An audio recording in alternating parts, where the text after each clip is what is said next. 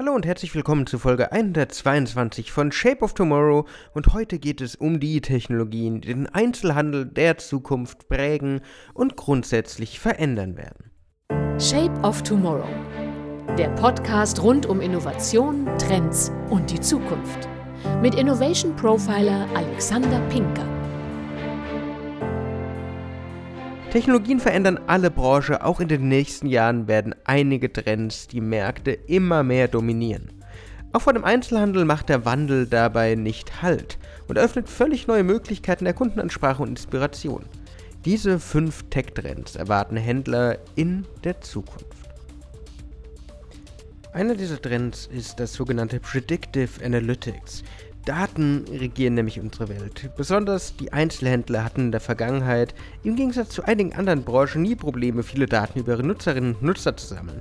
Ob über Kaufverhalten, die Vorlieben oder die Interaktionspunkte. Viele Lösungen sammeln punktgenau die Informationen zum Konsumenten. Doch erst durch Data Analytics oder noch genauer Predictive Analytics, also die Vorhersage des Verhaltens von Leuten, können wahre Mehrwerte daraus generiert werden. Mit den richtigen Tools können Einzelhändler Trends und zukünftige Handlungen vorhersagen und so effizient ihre Kundenansprache optimieren und den Leuten das Erlebnis bieten, das sie wirklich brauchen, zu dem Moment, wenn sie es brauchen. Über die Zukunft von Augmented Reality, Mixed Reality, dem Metaverse im Handel, da haben wir schon oft gesprochen. Aber VR und AR, also Virtual Reality und Augmented Reality im Handel, finden bereits heute Anwendung. In den nächsten Jahren wird sich dieser Trend noch verstärken. Besonders zur Verbesserung des Kundenerlebnisses bietet die erweiterte Realität, also Augmented Reality, Mixed Reality, einiges an Möglichkeiten. Vom virtuellen Stöbern in den angebotenen Produkten bis zur Anprobe von Kleidung direkt vom Ort.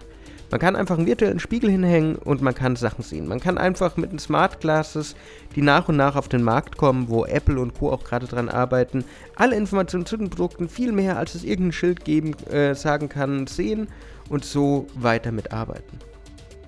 Der Kreativität sind eigentlich keine Grenzen gesetzt. Inspiration können sich Händler daher von den Größen wie IKEA zum Beispiel nehmen, die mit ihren neuen Apps einfach Produkte in die Lebenswelt der Leute reinbringen, ohne Probleme. Ich sehe, wie sieht der Schrank aus, wie fügt er sich in meine Umgebung ein. Es ist einfach perfekt mittlerweile.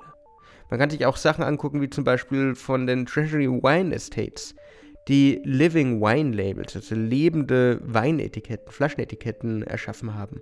Die haben einfach erzählen, wo der Wein herkommt, was das Besondere an ihnen ist. Es braucht Mut für neue Wege im Handel und es braucht die Geduld, dass die Kunden überhaupt die Chance haben, diese neue Wege zu entdecken. Aber dann kann wirklich sehr, sehr viel passieren. Wenn wir von Kunden sprechen, ein Thema, das ein bisschen natürlich kritisch zu betrachten ist, aber trotz allem eine riesige Chance ist, ist die Gesichtserkennung. Die Gesichtserkennung im Einzelhandel. Gesichtserkennung kann man dabei unterschiedlich betrachten, denn neben den vielen Vorteilen bringt sie auch einige ethische Grauzonen mit sich, die man einfach nicht vergessen darf.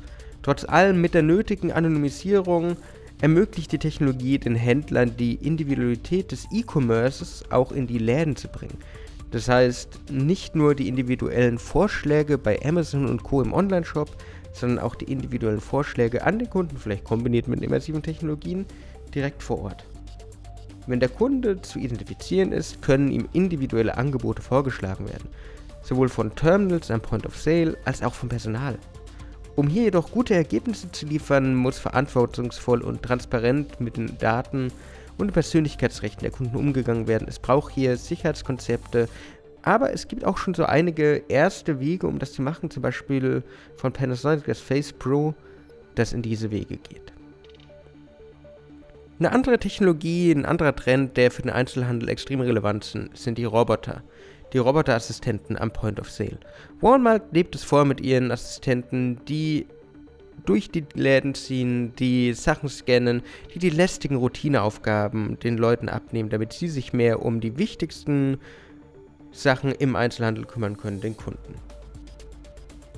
Ganz ehrlich, das ist noch ein bisschen schwierig. Walmart kann da ein Lied davon singen, bis die Kunden sich an die digitalen Helfer im Einzelhandel gewöhnt haben, da kann es noch ein bisschen dauern, aber sie können heute schon so einiges an Vorteilen generieren.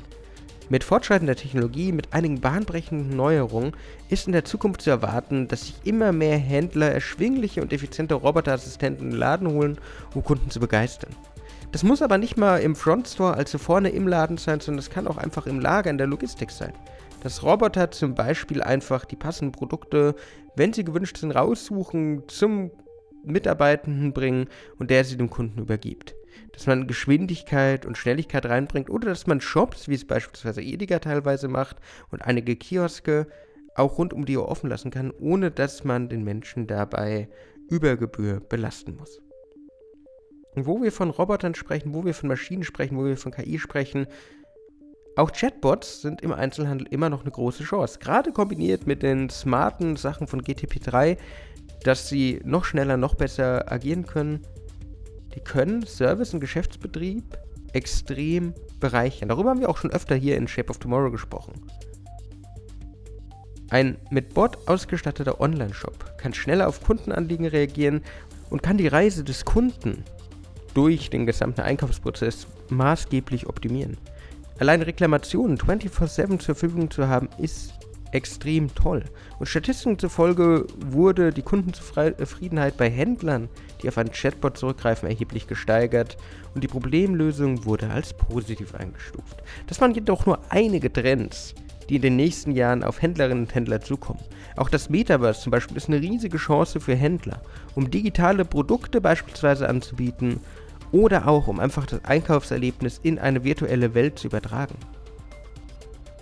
Man kann als Einzelhändler nicht früh genug beginnen, sich die vielen Möglichkeiten anzuschauen.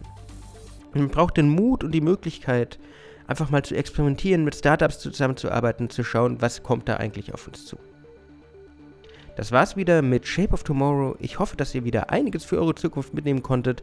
Wenn euch die Folge gefallen hat, würde ich mich freuen, wenn ihr mir folgt, wenn ihr ein Like da lasst. Sonst hören wir uns in der nächsten Woche wieder. Bis dann und ciao. Shape of Tomorrow. Der Podcast rund um Innovation, Trends und die Zukunft. Mit Innovation Profiler Alexander Pinker.